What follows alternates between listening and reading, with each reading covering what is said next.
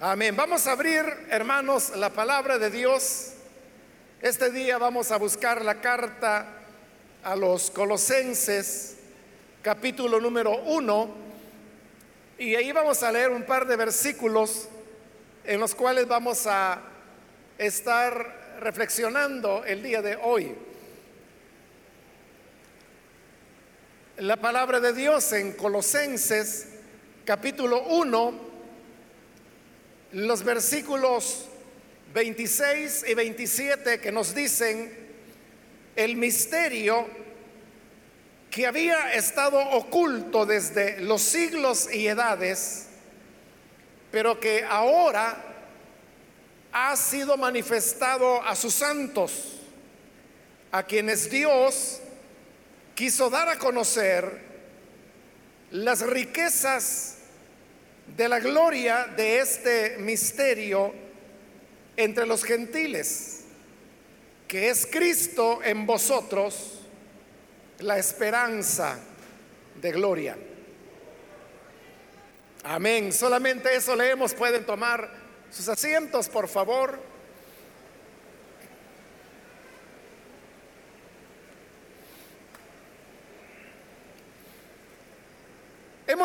Hermanos, en esta ocasión estos dos versículos en donde se nos habla acerca de el misterio, como dice el versículo 26, que había estado oculto desde los siglos y las edades.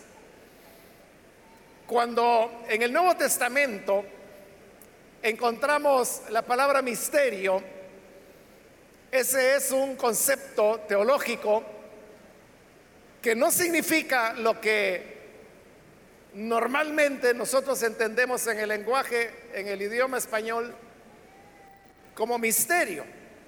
Misterio en español es algo que es desconocido, algo que no tiene explicación, algo que no está suficientemente claro para el entendimiento humano. Pero en la Biblia, en el Nuevo Testamento, la palabra misterio lo que significa es una verdad que en el pasado estuvo oculta, pero que ahora, a través del Evangelio, se nos permite conocerla. De tal manera que cuando encontramos la expresión misterio, principalmente en las cartas de Pablo, no se está refiriendo a algo que esté oculto o fuera del conocimiento del creyente, sino que es todo lo contrario. Es algo que estuvo oculto en el pasado, pero que ahora se nos ha dado a conocer. De manera que cuando ahí en el versículo 26 habla de el misterio que había estado oculto desde siglos y edades. Se está refiriendo a una verdad de Dios, pero que durante siglos y edades no le fue dado entender o conocer al ser humano. Cuando ella habla de siglos, pues se refiere a lo que nosotros también le llamamos siglo, que es un periodo de 100 años. Pero cuando habla de edades, esa es la, la palabra era, que es algo que nosotros en esta sociedad moderna y posmoderna hemos perdido ese concepto.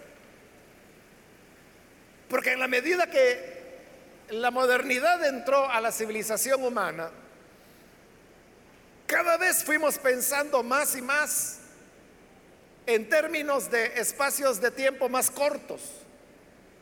Entonces se le puso interés a los minutos, a los segundos. Y ahora en esta nueva revolución, que se dice que ya vamos por la cuarta revolución, de la tecnología, ahora se habla de nanosegundos que, que son concepciones de tiempo tan cortas que nos resulta humanamente poderlas concebir.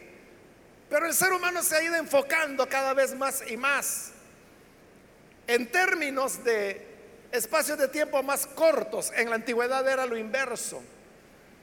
Ellos no estaban preocupados por los minutos, mucho menos por los segundos, a veces ni siquiera por las horas.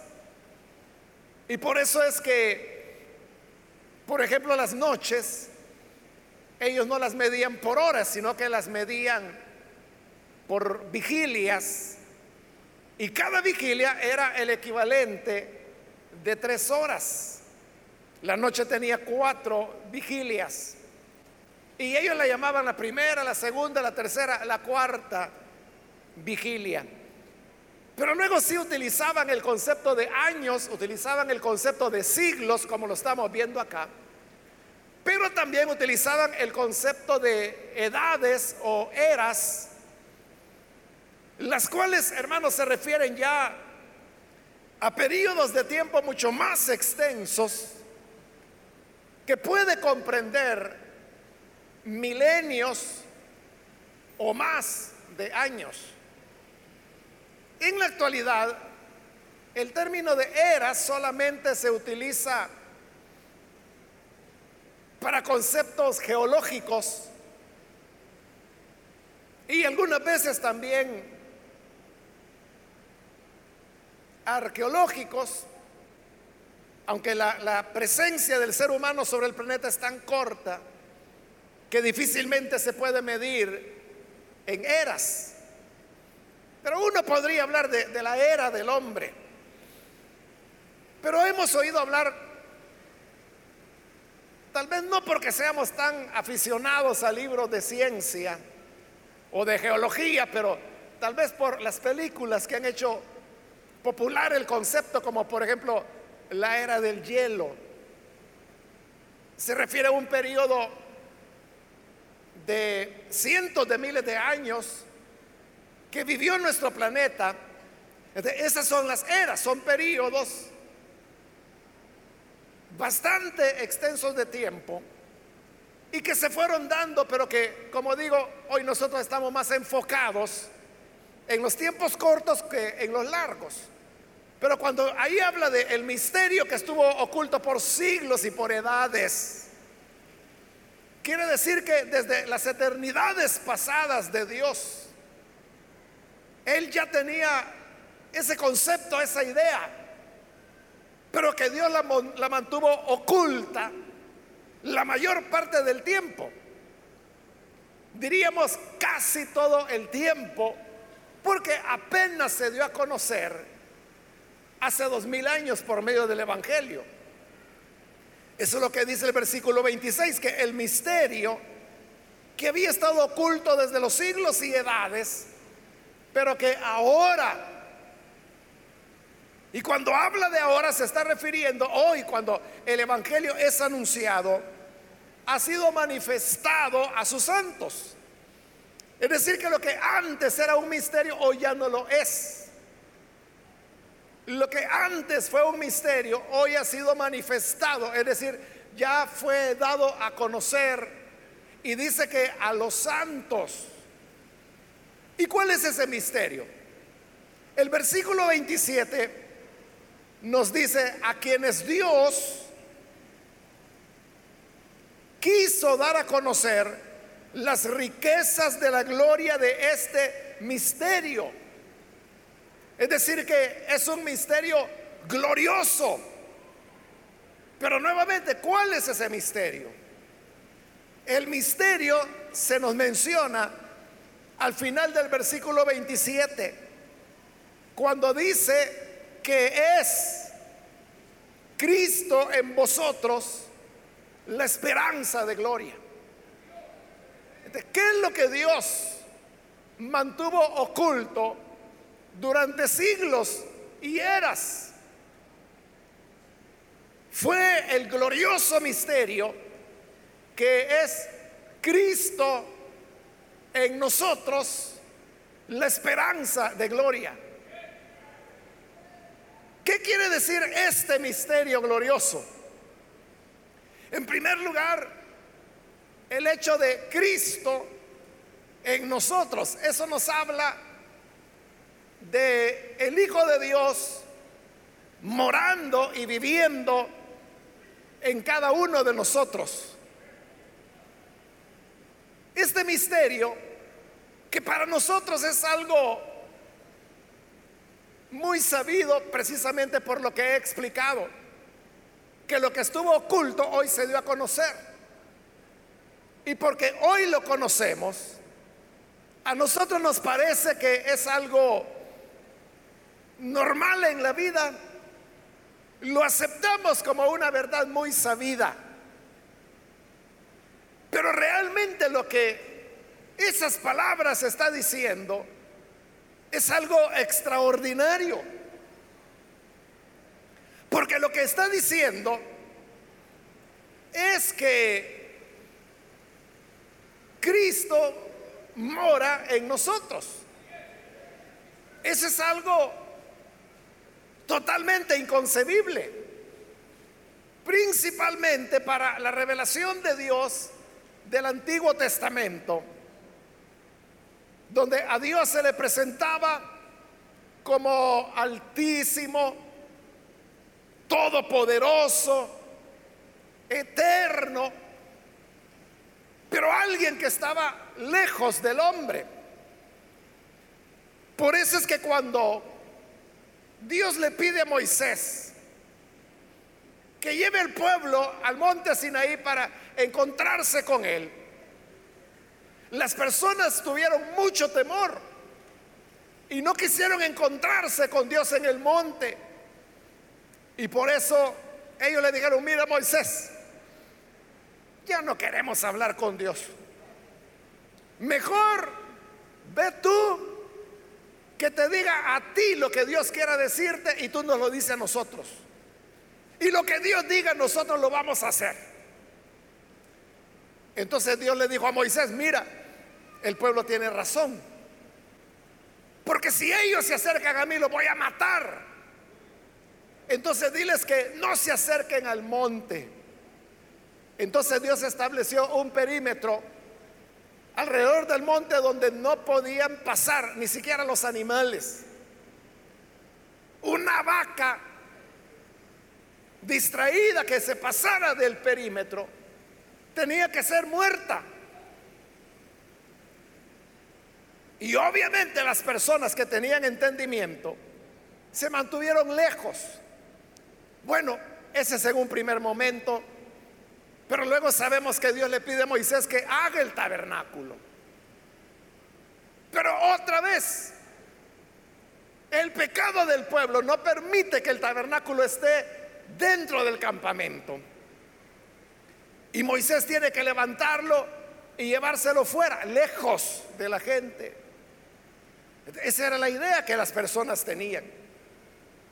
Que Dios estaba oculto, que Dios estaba lejos del ser humano.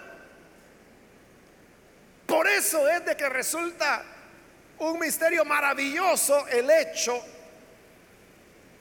de que ese Dios santo, glorioso y que era lejano, hoy decide venir a vivir dentro de nosotros.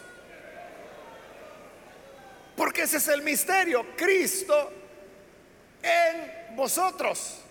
Es decir, Él mora en nosotros. ¿Cómo es eso que Dios se viene a vivir dentro de mí?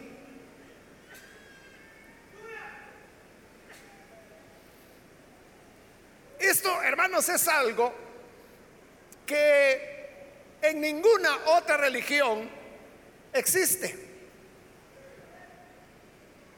Si usted quiere comenzar por las religiones monoteístas, pues ahí está el judaísmo. Dentro del judaísmo, eso que Dios more en el judío, eso es inconcebible, no puede ser simplemente. El Islam, que es la otra religión monoteísta, de igual forma, no tiene tal enseñanza que Dios venga a morar dentro de los musulmanes. Y si de las religiones monoteístas pasamos a las politeístas, igual e-, es el mismo fenómeno que ninguna de esas deidades pretende ni se les ocurre venir a morar en los hombres.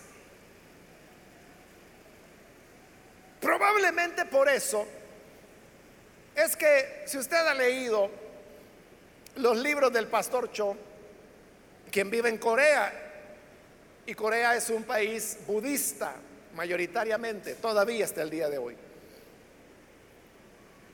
En uno de sus libros, no recuerdo cuál es,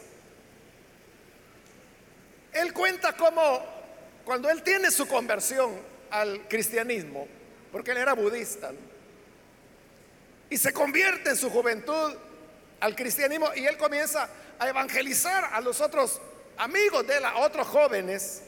Estos jóvenes vienen y un día le dicen, mira, Cho, ¿y a dónde vive tu Dios? Y el pastor Cho, que en esa época no era pastor todavía, solo era un creyente, él no oyó que responderles. Y dijo, hombre, es cierto, ¿a dónde mora Dios? Y él lo que hizo, como no lo sabía, es que se puso en oración y comenzó a orarle y a pedirle a Dios, Señor, por favor, dame tu dirección. ¿A dónde es que tú vives? Esa, es una realidad, o sea, eso es lo que él cuenta en su libro. Ahora, usted dirá, ¿y eso que no es muy ingenuo? ¿O no es una exageración que él hace para ponerle sabor a una historia? Es que ahí está el punto, que como nosotros vivimos en el occidente del planeta, donde la tradición cristiana tiene siglos, ¿no? Entonces nosotros que tenemos todo un trasfondo, que inicialmente fue católico, pero luego ahora es evangélico, o sea, para nosotros está claro, ¿verdad? Que Dios no tiene una dirección. Pero porque nuestro trasfondo es cristiano. Pero recuerde que ahí estamos hablando de Corea, donde el trasfondo es budista. De para el budista, Dios tiene una dirección. Todavía, bueno, en, en Seúl existen los templos budistas y tienen una dirección específica. Y el budista sabe que cuando va ahí se va a encontrar con un templo, porque ellos le llaman templo, en donde podrá tener una iluminación semejante a la que Buda tuvo. Entonces, para ellos hay un lugar específico. Ese es el trasfondo de la cultura de ellos. Ese era el trasfondo del pastor Cho, que había sido budista desde su nacimiento. Y si usted ha leído el libro, ya sabe el desenlace de la historia. Es cuando Dios le responde y le dice, mira, si yo tengo una dirección, le dice Dios. Y mi dirección es donde tú estás, porque yo vivo dentro de ti. Entonces, para él eso fue eso fue una iluminación que le impresionó mucho y él corriendo fue a buscar a sus amigos y a darles la buena noticia que ya sabía dónde vivía Dios. Y sus amigos le dijeron, ¿a dónde? ¿Cuál es la dirección de tu Dios? Aquí, está dentro de mí. ¿Por qué a ellos les impresionó tantísimo? Porque para ellos eso es algo que no encaja con el trasfondo religioso y cultural que han tenido en donde esa idea que Dios more en una persona es simplemente inconcebible, no puede ser. Nosotros, como le digo, después de dos mil años de cristianismo, decimos, mire, Cristo vive en mí, amén, decimos. O sea, ya lo vemos con total normalidad. Mas si nosotros hubiéramos sido musulmanes, hubiésemos sido judíos, o si hubiésemos sido hinduistas o chintoístas, y tantas otras expresiones religiosas que hay en el mundo, nos parecería, hermanos, quizás hasta disparatado que Dios more en nosotros. A eso se está refiriendo esta carta a los colosenses. Que eso que Dios iba a vivir en el ser humano era un misterio, dice, glorioso. Pero que Dios lo mantuvo oculto durante siglos, durante eras. Y vivió Adán, y vivió Noé, y vivió Enoch, y vivió Abraham, y vivió Lot, e Isaac y Jacob. Y uno podría hacer toda esa lista de hombres, pasando por Jeremías, Ezequiel, Isaías, Daniel, los demás profetas, y nunca lo supieron. Pero ahora dice, ahora, y ese ahora es hoy cuando el Evangelio se anuncia ahora se ha manifestado, se ha dado a conocer el gran misterio de Dios. Y ese gran misterio es que Cristo en nosotros, la esperanza de gloria.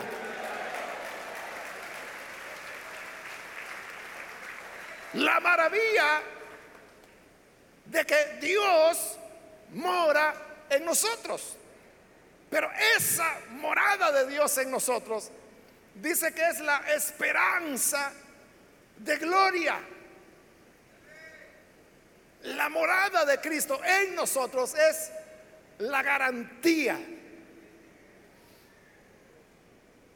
que finalmente seremos glorificados, porque Cristo en nosotros, la esperanza de gloria. ¿Cómo yo puedo saber o cómo usted puede saber si la gloria que guardamos y las promesas que tenemos de que el Señor volverá y que seremos glorificados, que nos encontraremos con Él, que vendremos, como dice la Biblia, en la nueva Jerusalén que descenderá sobre esta tierra. Y ahí será la morada de Dios con los hombres. ¿Cómo usted puede saber que eso es cierto? Esa esperanza usted la puede tener porque Dios nos ha dado una garantía. Y esa garantía es Cristo en nosotros. Nada menos. O si usted se pregunta, veamos otro aspecto de esa esperanza de gloria la resurrección. ¿Qué garantía yo puedo tener de que resucitaré? Mi garantía es de que Cristo está en mí. Y Él ha venido a morar en mi cuerpo. Pablo dice en, las, en su primera carta a los Corintios que nuestro cuerpo es templo del Espíritu Santo. Entonces Él vive dentro de nosotros. Si nuestro cuerpo es su templo, ¿cómo Dios lo va a dejar olvidado? ¿Cómo Dios lo va a dejar perdido ahí en el polvo al cual volveremos cuando seamos sepultados o cuando seamos cremados? Si alguien tiene ese gusto y el dinero para pagarlo, Pero la cremación no es nada más que acelerar el proceso de volver al polvo. Lo que en el sepulcro toma siete años, en el crematorio toma una hora y ya se acabó. Pero lo que usted escoja, escoja que hay para gustos. Claro, si tiene la plata para pagar lo que eso vale. Pero Dios no va a dejar olvidado eso. Porque no se trata simplemente de polvo cualquiera. Es el polvo, es el cuerpo que Él compró, dice la escritura, no con oro ni con plata, sino con la sangre preciosa del Hijo de Dios.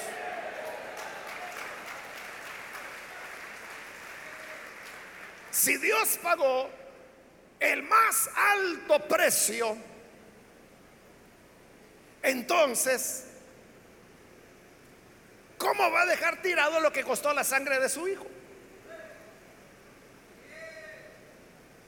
Cristo en nosotros, en nuestra seguridad, en nuestra esperanza de gloria, es, hermano, las arras que era, hermanos, en el antiguo tiempo, cuando un joven se quería casar con una muchacha. Bueno, realmente eran los padres los que le escogían la novia. Se consideraba que, así como es responsabilidad del padre cuidar a su hijo, darle de comer, darle educación, darle ropa, también era obligación del padre buscarle la esposa. Entonces, cuando los padres se encontraban una joven adecuada para su hijo, y eso de adecuada muchas veces tenía que ver con los con el aumento de la, de la hacienda, de la riqueza o del patrimonio de la familia, fuera mucho o fuera poco. Entonces los padres tenían que ir con los padres de la novia y le decían, oiga, queremos que nos dé a su hija para que se case con nuestro hijo.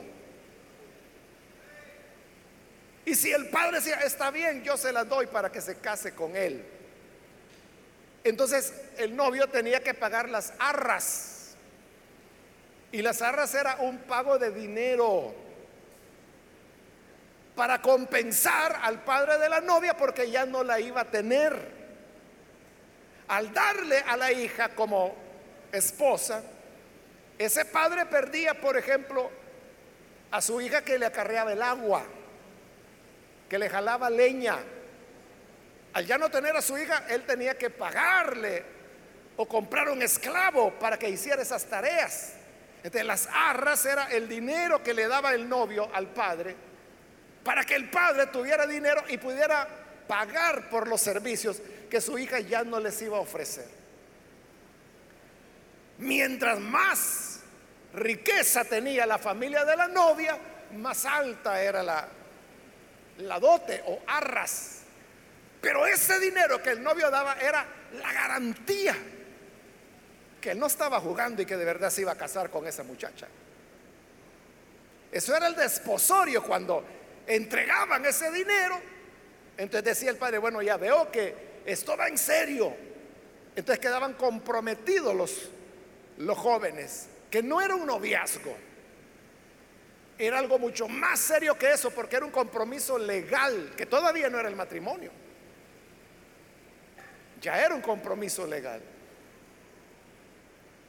Entonces las arras, la garantía que Dios nos ha dado que llegaremos a la gloria, no fue ni dinero, ni oro, ni plata, otra vez, Cristo en nosotros, la esperanza de gloria. El que Él more en nosotros. Yo le pregunto, y no tiene que responderme, sino que solo para que usted lo reflexione. ¿Verdaderamente usted considera que Cristo mora en usted? ¿Usted sabe que Cristo está en usted? Cuando usted le ora al Señor, ¿a dónde lo ubica? Lo ubica allá en el tercer cielo. Claro, Él está allá, ¿verdad? Porque es omnipresente. Pero también usted sabe que está en lo íntimo. Cuando Dios le habla, que es una cosa misteriosa en el sentido de que cuando Dios le habla, yo le pregunto, ¿cómo lo oye? ¿Cómo oye usted la voz de Dios? Yo sé que es difícil de explicar, pero solo esto, ¿la oye de afuera hacia adentro de usted o siente que la voz está dentro de usted? Cuando usted dice, es que Dios me dijo tal cosa, ¿cómo se lo dijo? Lo oyó por fuera, así como está oyendo mis palabras en este momento, que entran a su oído. O cuando Dios le dice algo, usted lo experimenta por dentro.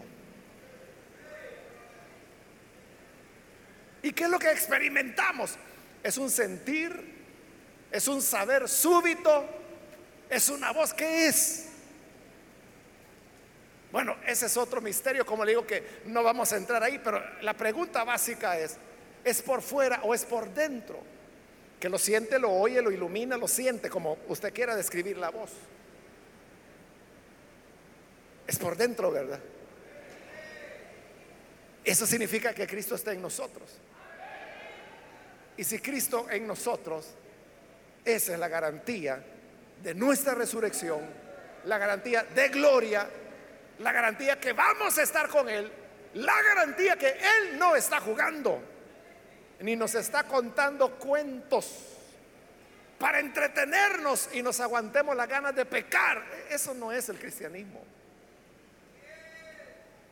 Cristo en nosotros es la esperanza, la seguridad, la garantía, las arras de la gloria que viene para los que hemos creído en Él.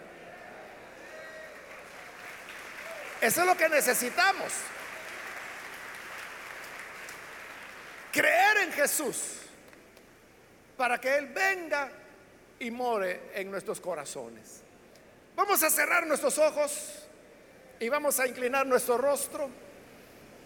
Antes de hacer la oración, yo quiero invitar a las personas que todavía no han recibido al Señor Jesús como su Salvador, pero si este es su caso, yo quiero invitarle para que hoy no vaya usted a dejar pasar este momento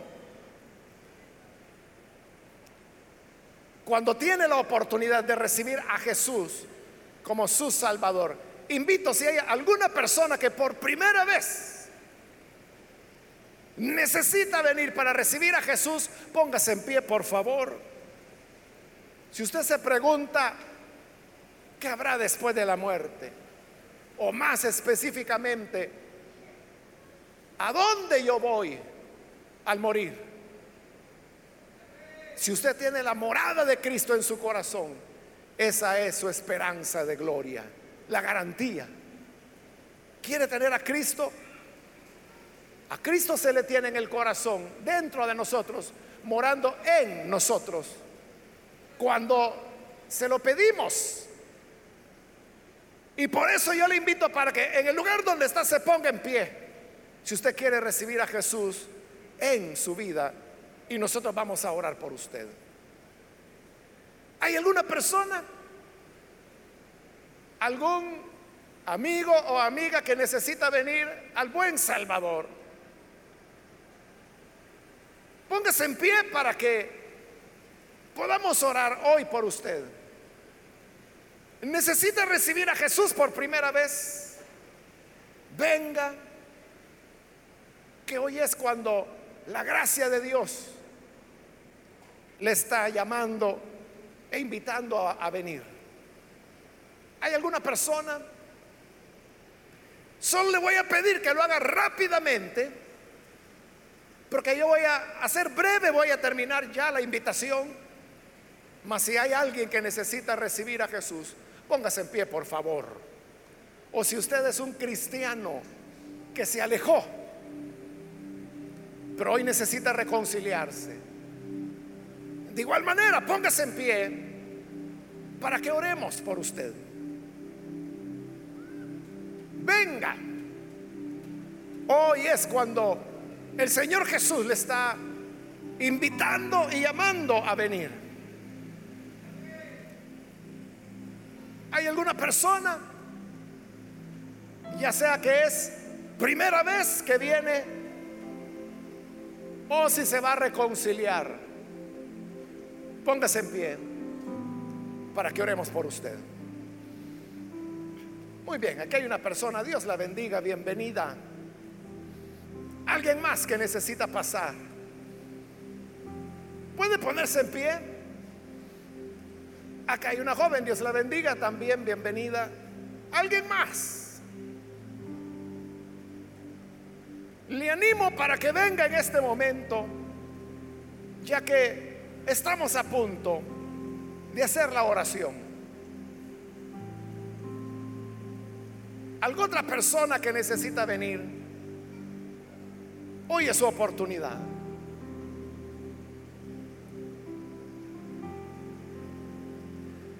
Para usted que nos ve por televisión, le invito que no pierda esta oportunidad y juntamente con estas personas que están aquí al frente, reciba al Señor, ore con nosotros.